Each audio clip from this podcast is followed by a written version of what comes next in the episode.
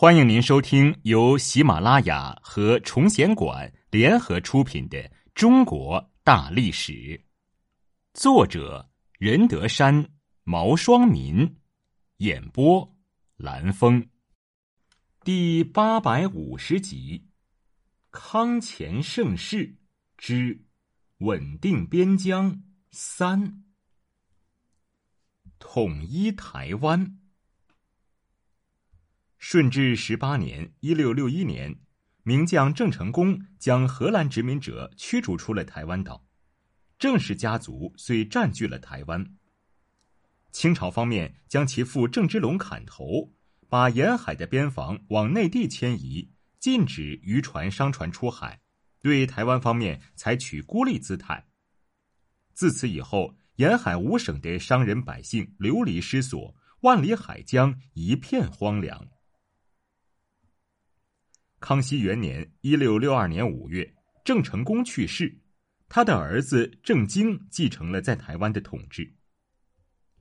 康熙四年（一六六五年），降将施琅、周全斌进攻台湾，无功而返。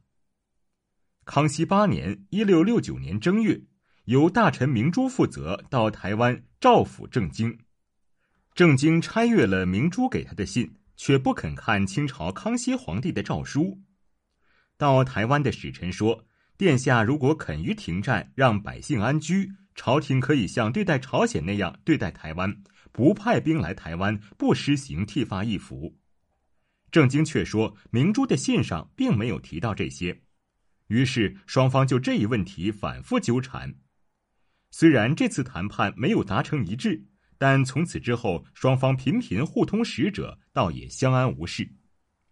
直到康熙十三年（一六七四年）三月，郑经趁三藩之乱出兵攻取了泉州、漳州、潮州三地。康熙十四年（一六七五年）六月，又派将军刘国先等包围漳州。康熙十七年（一六七八年）七月，刘国轩攻占了平和、漳平，进而攻占海城，清兵死亡三万多人，马匹死亡万余匹。刘国轩的声势大振，乘胜攻下漳平、长泰、同安、南安、惠安、安溪、永春、德化等地。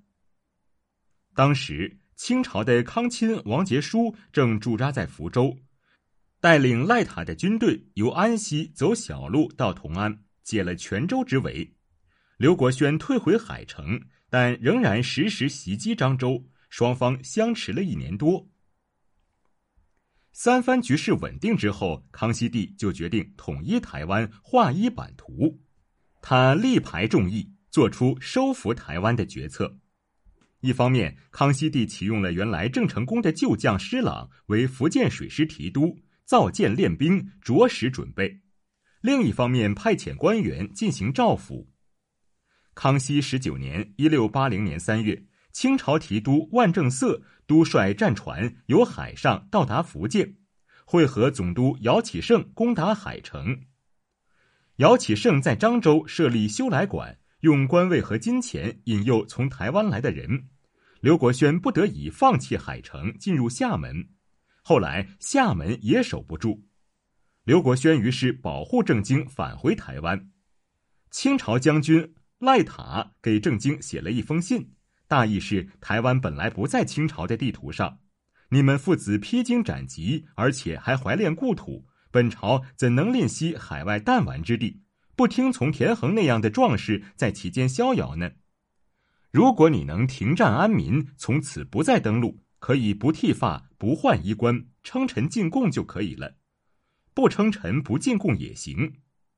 从此以后，台湾就像其子的朝鲜、徐福的日本。与世无害，与人无争，而沿海一带百姓永不遭劫难，只靠先生的主意了。郑经给赖塔回信说，可以按他所提的条件办，但是想要保留海城作为进行贸易的地方。姚启圣坚决反对，合议于是终止了。康熙二十年（一六八一年）正月，郑经死亡，其子郑克爽袭位。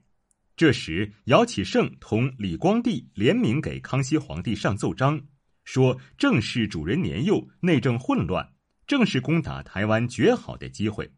于是，朝廷命令施琅率战舰三百艘，水军两万，从福建出征。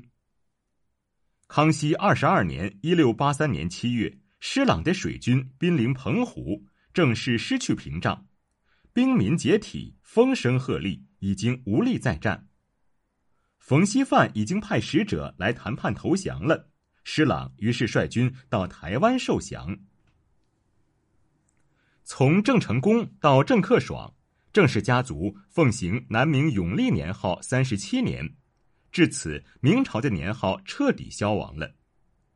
除了军事上、地理上的劣势之外，更重要的是形势发生了彻底的转变。从顺治帝开国到康熙亲政后励精图治。中国已不是当年清兵入关时的形势了。康熙帝推行的一系列改革政策，恢复了社会生产，缓和了阶级矛盾和民族矛盾。大多数汉族人、地主和农民对清朝已经持认同态度。这时，如果再以反清复明的口号为旗帜，使百姓的生活重新陷入战乱，显然已经失去了最初清军入关时的作用。因此，在新的历史形势面前，郑克爽别无选择，在兵败之后归降可以说是唯一的道路。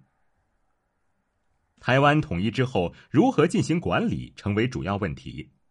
有人主张迁其人，弃其地，将岛上兵民迁到陆地，而将岛上土地给西洋红毛之人。